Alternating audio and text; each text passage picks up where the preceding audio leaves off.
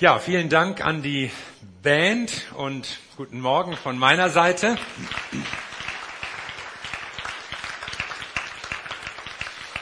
Ja, ich freue mich, dass ich bei euch hier sein kann. Uns verbindet ja mehr als nur der Name Elim. Uns verbindet ja eine gemeinsame Herkunft, ein gemeinsamer Glaube, eine große Verbundenheit auch so in der Art, wie wir Gottesdienste feiern. Also man kommt hier rein und alles ist irgendwie so vertraut und man kommt sich doch wie zu Hause vor. Das will ich doch mal so ganz deutlich sagen. Also vielen Dank für die Einladung und dass ich hier sein kann. Und ihr oder wir gemeinsam haben schon so einen guten Einstieg gehabt in diesen Gottesdienst und einfach diese Ausrichtung auf Gott vorgenommen. Und das ist so das Entscheidende, was in einem Gottesdienst passieren soll. Wir wollen Gott begegnen, persönlich begegnen. Wir wollen nicht nur ein bisschen Spaß haben, wir wollen nicht nur informiert werden über irgendwelche biblischen Zusammenhänge, wir wollen dem Ewigen begegnen. Und das ist gut, wenn wir uns da auf den Weg machen und Gott lässt sich finden. Gott sei Dank. Ja, ich habe euch ein kleines Bild mitgebracht von meiner Familie. Albert sagte, das sei immer gewünscht. Also hier sitzen wir auf unserem Sofa. Wir haben vier Kinder, wie man sieht, zwei große und zwei kleine mit zehn Jahren Abstand. Irgendwie, das reichte uns noch nicht, nur zwei zu haben. Wir wollten mehr. Und wir sind froh und haben das nie bereut, dass wir die beiden Kleinen, die jetzt gar nicht mehr so klein sind, haben und sind sehr dankbar auch Gott gegenüber für unsere Familie. Ja, Albert sagte, man will auch gerne Bilder von der Schwiegermutter sehen oder so. Darauf war ich jetzt so spontan nicht vorbereitet, aber sie sieht auch gut aus, ja wir sehen ja nicht alle gut aus. Also insofern müsst ihr euch jetzt mit diesem Bild begnügen. Unverschämt beten ist das Thema heute. Und ich lese dazu aus Lukas 11. Dann sagte Jesus zu den Jüngern, stellt euch vor, einer von euch hat einen Freund. Mitten in der Nacht geht er zu ihm, klopft an die Tür und bittet ihn, leih mir doch bitte drei Brote. Ich habe unerwartet Besuch bekommen und nichts im Haus, was ich ihm anbieten könnte. Würde der Freund dann von drinnen antworten, stör mich nicht, ich habe die Tür schon abgeschlossen und mich schlafen gelegt. Außerdem könnten die Kinder in meinem Bett aufwachen. Ich kann jetzt nicht aufstehen und dir was geben. Doch bestimmt nicht.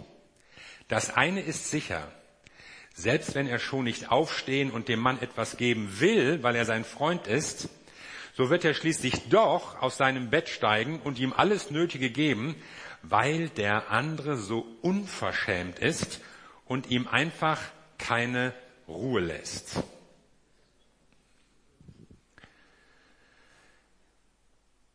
Mitternacht. Du kriegst plötzlich Besuch und du hast nichts im Haus. Und du musst dir vorstellen, du lebst in einer Zeit, in der Gastfreundschaft ganz wichtig ist, ganz groß geschrieben wird, wie im vorderen Orient, aber auch eine Zeit, in der es keinen Bahnhof, Supermarkt, keine Tankstelle, nicht mal eine Notapotheke, wo man noch ein paar Müsli-Riegel bekommen könnte, gibt, sondern du musst diesen Leuten jetzt irgendetwas anbieten. Und du gehst zu deinem Freund und du klopfst und es tut sich nichts und du klopfst und du bullerst an die Tür und machst einen Lärm. Und endlich hörst du eine Stimme von drin. Und diese Stimme ist alles andere als begeistert. Du fragst dich fast, ist das wirklich mein Freund? Oder wohnt da jetzt jemand anders? Jedenfalls, der ist richtig sauer, dass du nachts so einen Terror machst. Und man muss sich das so vorstellen, diese kleinen Häuser, die in der damaligen Gegend dort im Nahen Osten gebaut wurden. Das waren meistens nur so Einzimmerhäuser. Die ganze Familie lag da so auf einer Lagerstadt mit Stroh und so. Alle bekamen das irgendwie mit. Der Vater, der jetzt das Klopfen hörte, müsste sich also irgendwie rausschälen. Die anderen würden auch wach werden. Die ganze Familie wacht auf. Man muss irgendwie Licht anmachen. Das ist ja auch kompliziert. Irgendwas mal richtig anzünden. Dann geht man da rum. Die Kinder werden wach, fangen an zu quengeln. Was ist denn hier los? Dann sagt die, ja, ich möchte gerne Brot haben. Hast du ein paar paar Brote. Naja, damals kaufte man ja kaum Brote beim Bäcker, sondern hat die in der Regel selbst hergestellt, ja. Also im Zweifelsfall hätte es noch sein können, ja, wir müssen erstmal Mehl und Mühlstein, erstmal Mehl herstellen und dann, wo ist das Öl? Die Frau muss auch aufstehen. Dann wird erstmal angefangen zu backen, der Ofen wird angeheizt, der Duft des frisch gebackenen Brotes zieht durch das kleine Hüttchen. Spätestens jetzt bekommen die Kinder auch Hunger. Sie lebt man in einer Gegend, wo viele Menschen sowieso abends hungrig ins Bett gegangen sind. Oh, kann der Kerl nicht woanders hingehen? Es knackt so ein bisschen, ja? Wäre es euch lieber, wenn ich doch ein anderes Mikrofon nehme? Oder geht so? Geht so. Knackige Predigt ist ja auch nicht schlecht. Also, zurück zum Thema. Also, was wird der Mann hier machen? Und Jesus sagt, wie die Geschichte ausgeht, selbst wenn er schon nicht aufstehen und dem Mann etwas geben will, weil er sein Freund ist, so wird er schließlich doch aus seinem Bett steigen und ihm alles Nötige geben, weil der andere so unverschämt ist und ihm einfach keine Ruhe lässt. In der alten Lutherbibel steht, um seines unverschämten Geilens willen wird er am Ende doch aufstehen. Also der Freund wurde am Ende nicht aktiv, weil er ihn mochte und, ach klar, du kannst dich jederzeit an mich wenden, ich helfe dir gerne, macht mir gar nichts, sondern er macht es eigentlich nur, weil er genervt ist, weil der Typ vor der Tür nicht aufgab, immer lauter wurde, penetrant, keine Ruhe gab, so dass man sich drin überlegen musste, also ich komme sowieso nicht zur Ruhe, also dann kann ich jetzt auch machen, was der da draußen will. Und einmal in Bewegung gab er ihm nicht nur ein paar Brote, er gab ihm so viel er bedurfte, was er nötigt hatte. Und der Zusammenhang dieser Geschichte, die Jesus ja erzählt, zeigt, es geht ums Beten. Und irgendwie hat die Art und Weise, wie Jesus gebetet hat, seine Jünger beeindruckt. Und irgendwann sagten sie zu ihm, Jesus, bring uns mal beten bei. So wie du wollen wir auch beten. Und dann erzählt ihnen Jesus etwas über das Gebet, das Vaterunser kommt in diesem Zusammenhang. Und dann eben auch diese Aussage, diese Geschichte, mit der Jesus etwas Bestimmtes deutlich machen möchte. Und die Frage war ja, wie sollen wir beten? Und ich sage, unverschämt. Unverschämt sollen wir beten. Nun ist ja unverschämt eigentlich kein positives Wort. Also ein, ein negatives Wort für eine positive Sache, passt das? Wer will schon unverschämt sein? Wir wollen höflich sein, respektvoll, freundlich. Wenn man über jemanden sagt, die ist unverschämt, dann ist das ja nicht gerade ein Lob. Wenn du dich selbst beschreiben sollst, beschreiben Sie sich mal. Ich bin unverschämt. Nein, das würde niemand sagen. Das wäre doch irgendwie komisch. Im Bewerbungsgespräch oder so. Wer will schon unverschämt sein? Und es lohnt sich gleich am Anfang mal so ein paar rote Linien zu ziehen. Was ist mit unverschämt beten nicht gemeint? Also es ist kein respektloses Beten. Unhöflich. Pöbelhaft. Frech. So, man vergisst, mit wem man es zu tun hat. Ja, mach mal und du hättest schon längst und wieso noch nicht? Es ist auch kein egoistisches Beten. Gierig, eigennützig, selbstbezogen. Oh, ich will das auch. Oh, ich sehe das bei der. Ich auch. Das brauche ich, das muss ich, das will ich. Es ist auch kein liebloses Beten. Gehässig, gemein, niederträchtig. Gibt ja auch so fast so, so Schadensgebete gegen andere. Oh, der hat mich so verletzt, ja, könnte dem nicht mal was passieren. Sondern Jesus bringt diese Lehre ja direkt im Anschluss an das Vaterunser. Und darin lernen wir ja, dass das Gebet eingebettet ist in Lobpreis. Es geht um die Anbetung Gottes. Vater unser im Himmel, am Ende dann auch Worte des Lobpreises und es ist auch eingebettet in eine Beziehung. Vergib uns unsere Schuld, wie auch wir vergeben unseren Schuldigern. Bei manchen müsste man vielleicht sagen, hoffentlich nicht. Hoffentlich vergibt Gott dir nicht, wie du deinen Schuldigern vergibst. Dann sähst du nämlich alt aus. Aber das Gebet macht deutlich, es geht um Gemeinschaft, es geht um Beziehung, die durch das Gebet hergestellt wird zu Gott und zu Menschen. Und in diesem Rahmen, in diesem Rahmen sollen wir unverschämt beten. Das heißt aufdringlich, hartnäckig, Dreistigkeit nicht locker lassen. Sowas schwingt in diesem Wort für unverschämt mit. Also unverschämt beten heißt erstens dranbleiben. Dranbleiben. So. Und jetzt überleg mal, bei welchem Gebetsanlegen du nicht dran geblieben bist.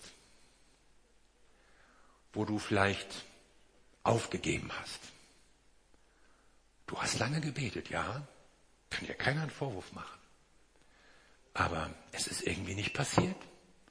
Es ist nicht so gekommen. Du hast es immerhin versucht, aber war nichts. Wo hast du aufgehört zu beten? Und ich will dich ermutigen, fang wieder an. Dranbleiben.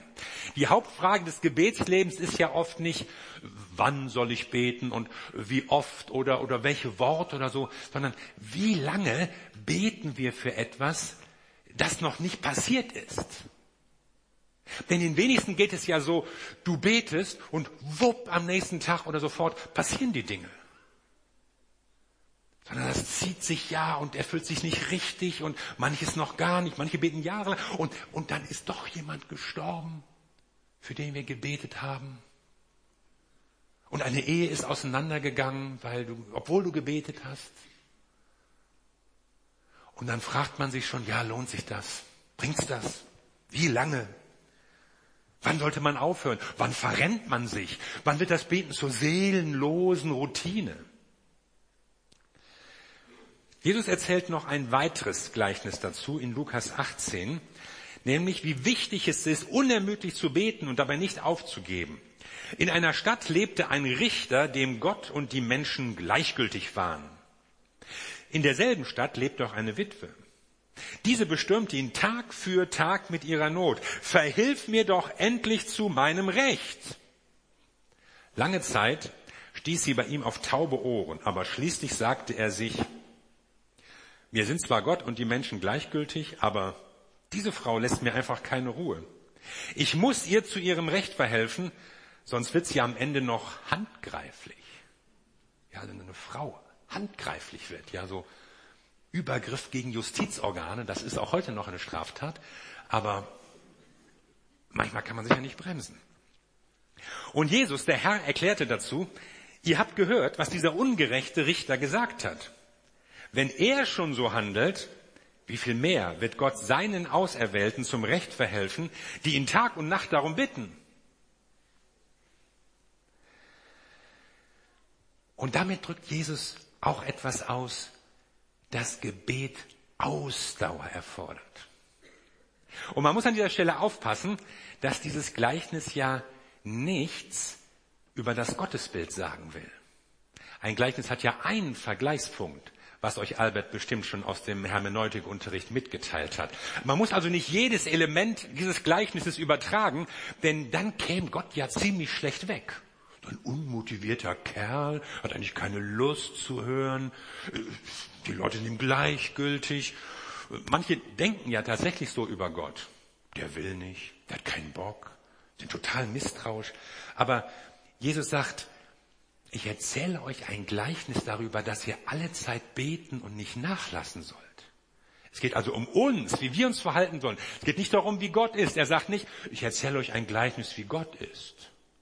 Ich erzähle euch ein Gleichnis, wie man den Unmotivierten da oben vielleicht doch mal rumkriegt, sondern er spricht von uns, von unserer Motivation, von unserem Verhalten, von unserem Gib nicht auf. Lass den Glauben nicht los. Das ist die zentrale Aussage dieses Gleichnisses. Und warum nicht? Weil es Verheißungen Gottes gibt. Und die musst du natürlich kennen. Und das hilft dir dabei. Was hilft dir nämlich, dran zu bleiben, nicht aufzugeben? Das Erinnern an die Verheißung, an die Bibel. Und es hilft dir auch deine Gemeinde, dein Bruder, deine Schwester. Denn Christsein ist ein Mannschaftssport. Wir sind nicht zum einsamen Dauerläufer bestimmt. Du brauchst Gebetspartner. Du brauchst Menschen an deiner Seite, auch in so Fragen, wie lange soll ich dranbleiben? Verrenne ich mich hier? Steigere ich mich hier in irgendwas rein? Bete ich möglicherweise für etwas, was gar keinen Grund in den Verheißungen der Bibel hat? Dafür brauchst du Menschen an deiner Seite. Beter, die mit dir vor Gott stehen. Und man kann ja immer von zwei Seiten vom Pferd fallen. Ja, du kannst einerseits dich total verrennen und rein einsteigen in irgendein Gebet. Und du kannst einerseits sagen, lass mal, bringt sowieso nichts. Der Herr wird es schon irgendwie machen. Irgendwas kommt bei raus. Aber Jesus sagt ihm nicht, nö, finde dich damit ab, ich mach das schon irgendwie. Er macht schon, aber du sollst trotzdem beten, sagt er. Aber du sollst auch wissen, auf welcher Grundlage du betest, auf Grundlage der Verheißung, auf Grundlage des Wortes Gottes. Unsere egoistischen Wünsche haben keine Verheißung, aber das, was Gott zusagt, das ist entscheidend. Also erstmal dranbleiben. Zweitens, unverschämt beten heißt von Herzen beten. Du musst nicht irgendwelche Formvorschriften beachten auswendig gelernt, bestimmte Sätze, Abläufe, Gedankenfolgen. Ja, drück dich, drück dich klar aus, drück dich mit Respekt vor Gott aus. Aber entscheidend ist nicht die Wortwahl.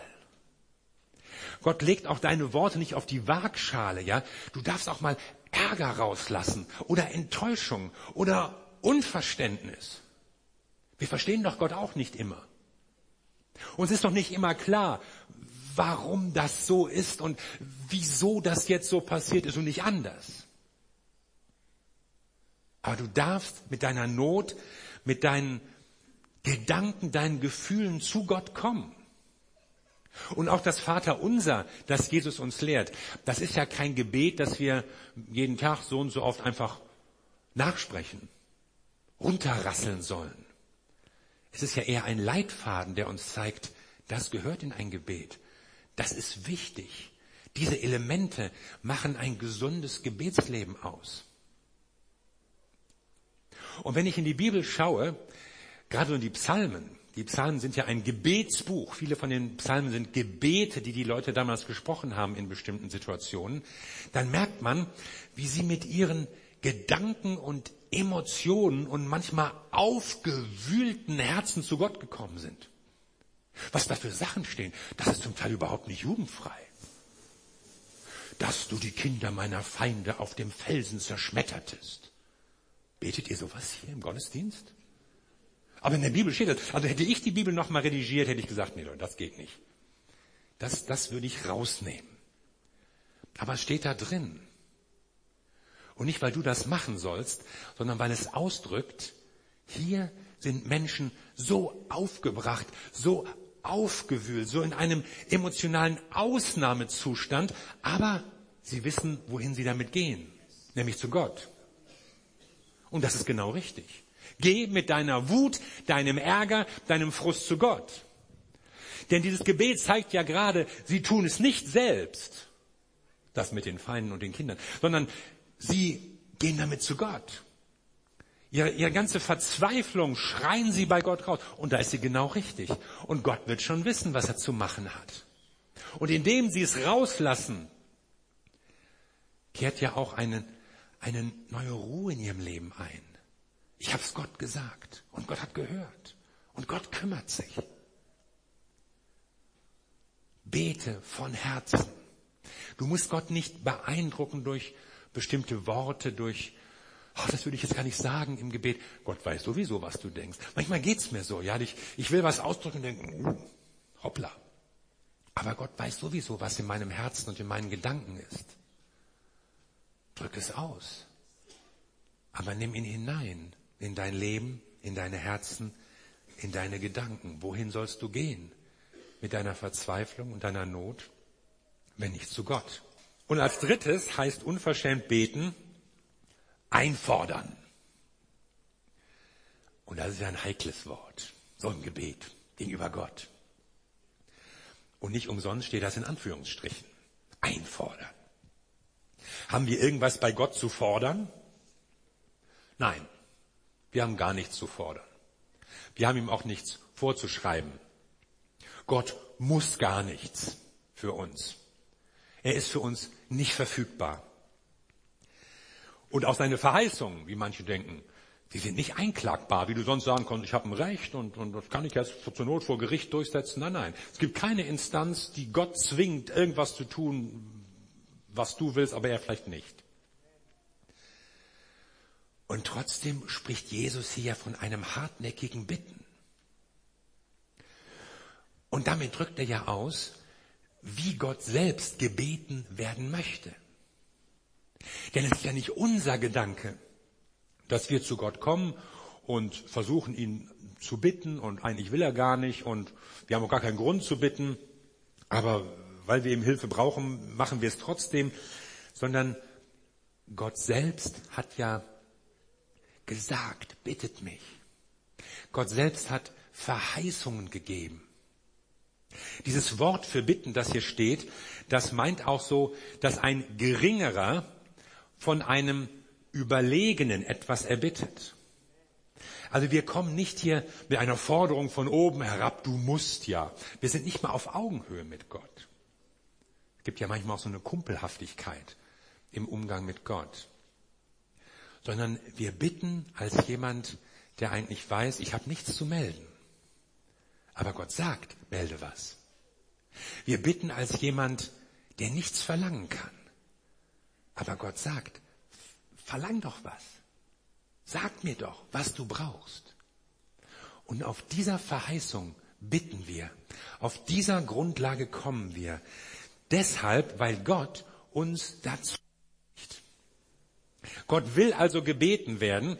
Und deshalb ist es ein Recht, das Gott uns gegeben hat, ein Auftrag förmlich, und nicht was aus unseren Wünschen oder Vorstellungen kommt. Wir dürfen Gott bitten. Gott will eingreifen, Gott will handeln, Gott will antworten. Naja, warum tut er das nicht sofort? Frage ich mich auch manchmal. Also Gott, Gott will es tun, ich will es auch, dann mach doch. Das könnte schneller gehen, unkomplizierter, zeitsparender. Aber nein, Gott will, dass wir es ausdrücken. Weil Gebet nämlich mehr ist als nur ein Abrufen von erwünschten Wirkungen sondern Gebet ist Ausdruck einer Beziehung, einer Gemeinschaft mit Gott. Wenn du betest, dann äh, passiert ja nicht nur im Idealfall das, worum du gebetet hast, sondern dann wächst auch die Gemeinschaft zwischen dir und Gott. Und deshalb nimmt Gott diesen Umweg über das Gebet und macht nicht einfach sofort, was er eigentlich auch sowieso tun möchte, sondern anstatt uns schnell zu erhören, ermutigt er uns länger zu beten, damit er es dann erhört. Ein bisschen rätselhaft ist das schon. Wer wird schon sagen, ja, ich verstehe immer, warum Gott das macht? Nein, das ist manchmal ein bisschen rätselhaft, aber es geht ihm um diese Beziehung, diese tiefe Gewissheit, da ist mein Gott, der sich um mich kümmert. Da ist einer, der hört.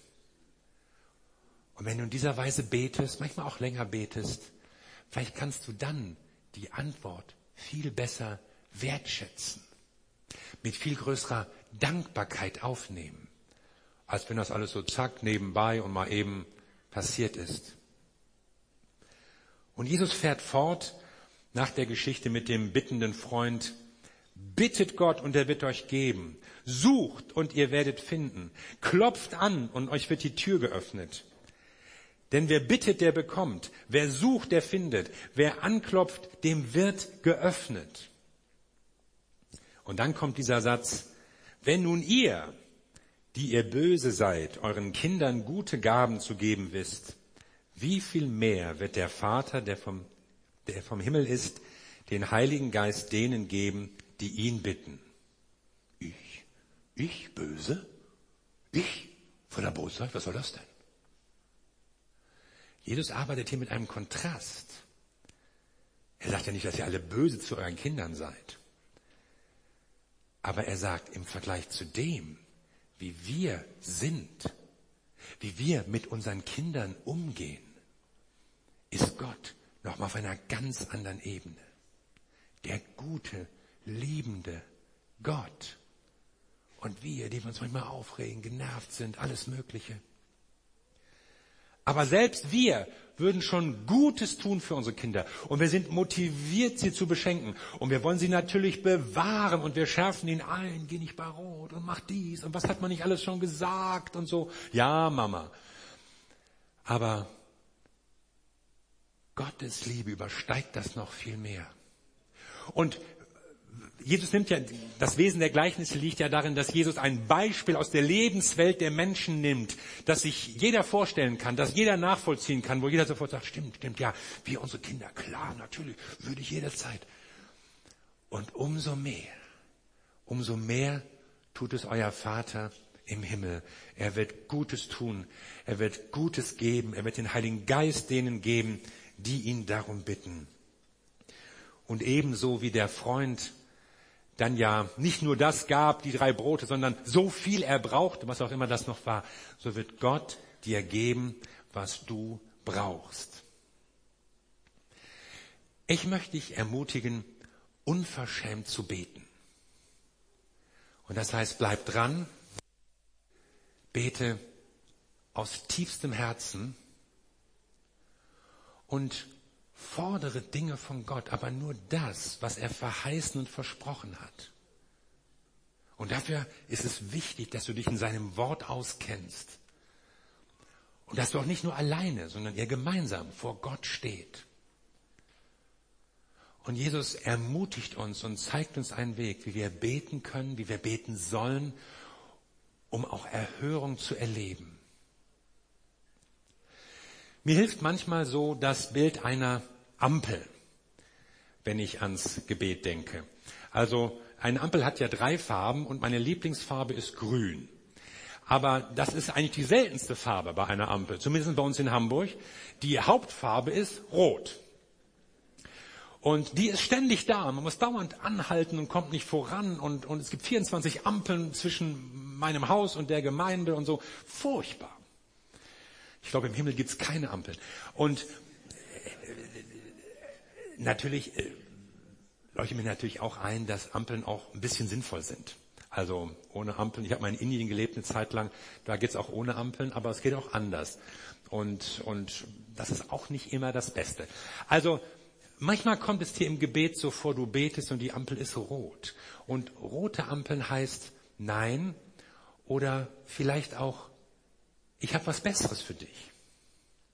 Du denkst ja immer, du weißt schon, was das Beste für dich ist. Und deshalb betest du das ja auch. Und der Herr müsste eigentlich nur noch tun und dann wäre dein Leben glücklich. Aber nein. Rot heißt, nein, Gott hat etwas Besseres für dich. Und dann gibt es Gelb, das heißt, warte. Es kommt, aber noch nicht. Und dann gibt es Grün, natürlich die Lieblingsfarbe, aber dann erlebst du es auch im Gebet, wie Gott grünes Licht gibt und irgendetwas passiert und dein Gebet wird erhört und es kann losgehen mit dem, was du auf deinem Herzen hast oder worum du gebeten hast. Und deshalb will ich dich ermuntern, bete weiter und such dir vielleicht auch Partner in Anliegen, bei denen du vielleicht nicht weitergekommen bist, bei denen du vielleicht auch aufgegeben hast. Bete weiter. Bete von ganzem Herzen. Bete aufgrund der Verheißungen, die Gott dir gegeben hat.